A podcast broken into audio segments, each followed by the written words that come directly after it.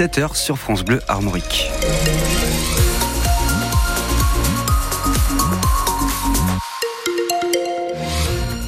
Bonjour Eric Bouvet, les infos. Bonjour Charles, bonjour à toutes et à tous. Et d'abord la disparition de Robert Badinter.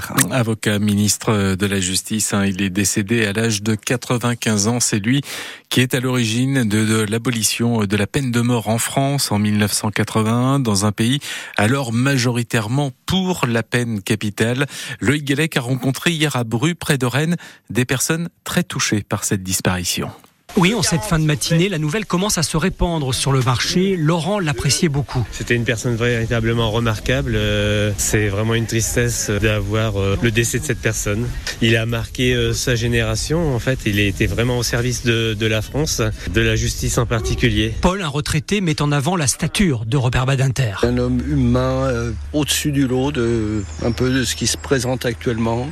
Un homme de référence et puis un grand humaniste, je crois. Marie est en train de ranger son porte-monnaie dans son chariot de course, puis elle tient à réagir. C'est quelqu'un qui a fait des, choses bien, surtout sur la loi sur le, la, peine de mort, c'est ça hein? Oui, oui, oui, ça a été une bonne chose que ce soit supprimé, cette loi-là. quoi. En 1980, une majorité de Français était opposée à l'abolition de la peine de mort. Pourtant, Robert Banater n'a pas renié ses convictions. C'est ce que retient Pascal. Il a fait comprendre qu'on pouvait euh, aller contre une opinion et en ayant raison. C'était un homme de conviction. Euh, à partir du moment où vous allez contre l'opinion majoritaire, pour affirmer quelque chose qui vous semble euh, important, oui, c'est un homme de conviction. Et pour Marianne, pas de doute C'était un grand homme, je pense. Une grande disparition, oui. Simone Veil et lui euh, peuvent être mis sur le même euh, piédestal. Comme il l'avait fait pour Simone Veil en 2017, le président de la République rendra un hommage national à Robert Badinter. Emmanuel Macron qui a salué une figure du siècle et une conscience républicaine. Edmond Hervé aussi lui rend hommage en évoquant une conscience morale. L'ancien maire de Rennes le fait dans une interview que vous pouvez retrouver sur francebleu.fr. Un accident hier après-midi à Sins, près de Plaine Fougère, une voiture contre un poteau électrique sur la route de Baguet-Piquant.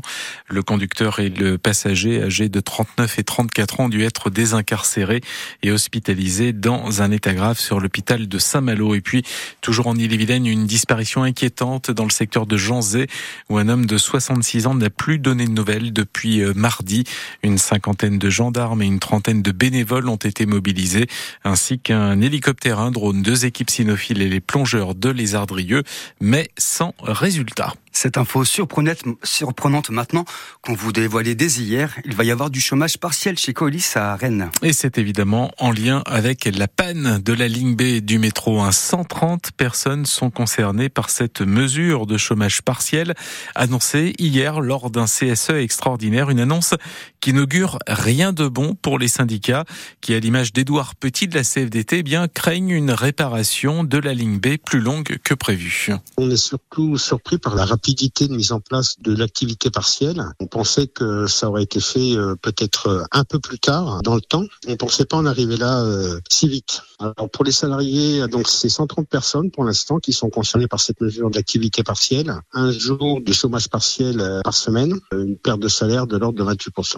L'explication qu'on en fait, ce n'est pas une traduction positive. La panne de la ligne B pourrait durer dans le temps du fait. Edouard Petit de la CFDT de Keolis Rennes, joint par Céline et donc 130 agents sur les 1160 euh, salariés de Keolis sont au chômage partiel une journée euh, par semaine à partir de lundi et jusqu'au 31 mars.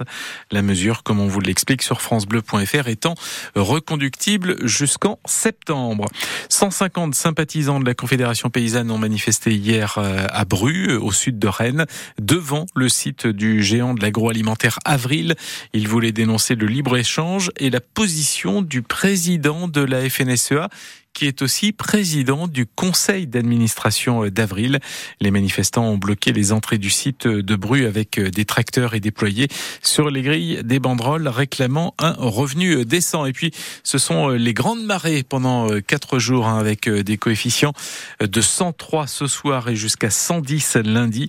Les pêcheurs à pied sont appelés à la plus grande vigilance, notamment à bien vérifier les horaires de marée et à respecter les tailles de capture. Allez, le sport est d'abord le rugby rugby avec le Van qui reprend la tête de la Pro D2. le RC Van qui a gagné hier soir à la Rabine face à Aurillac. Large victoire 40 à 6 avec le bonus offensif. Ça permet au Vente de reprendre la tête du championnat de Pro D2 avec un tout petit point d'avance sur leur nouveau dauphin Béziers, vainqueur lui à Montauban. Cet après-midi, deuxième match du tournoi des Six Nations et déjà un match crucial pour le 15 de France en Écosse. C'est à suivre sur France Bleu à partir de 15h15. En football, Marseille réduit à 10 très tôt dans la rencontre a concédé le match nul un partout au Vélodrome face à Metz hier. Le leader, le PSG, accueille Lille ce soir au Parc des Princes. Quant au club breton, il joue tous les trois. Demain, Rennes au Havre, Brest à Clermont. Seul Lorient joue à domicile contre Reims en Coupe de France. On ne sait pas où se jouera le quart de finale du Stade Rennais contre le Puy-en-Velay, mais on sait quand. Ce sera le jeudi 29 février à 20h45 et ce sera évidemment à suivre sur France Bleu Armorique. Et puis un petit mot de ski, de biathlon, avec un quadruplé historique pour les Françaises au championnat du monde. Elles ont pris les quatre premières places du sprint hier soir en République tchèque, l'or revenant à Julia Simon. Enfin, je vous rappelle le triomphe de Zao de, Sagazan hein, hier soir aux Victoires de la musique. La jeune chanteuse de Saint-Nazaire a remporté quatre trophées. À noter aussi euh, deux gagnants ex aequo au titre d'artiste masculin de l'année, Gazo et Vianney. Ayana, euh, Aya Nakamura, j'ai toujours du mal. C'est pas évident. Hein. Elle remporte Aya Nakamura. Voilà. voilà. Aya Nakamura. Elle remporte euh, la victoire de, de l'artiste féminine et Yamé celle de la révélation masculine. Vous avez évidemment tout le palmarès sur francebleu.fr.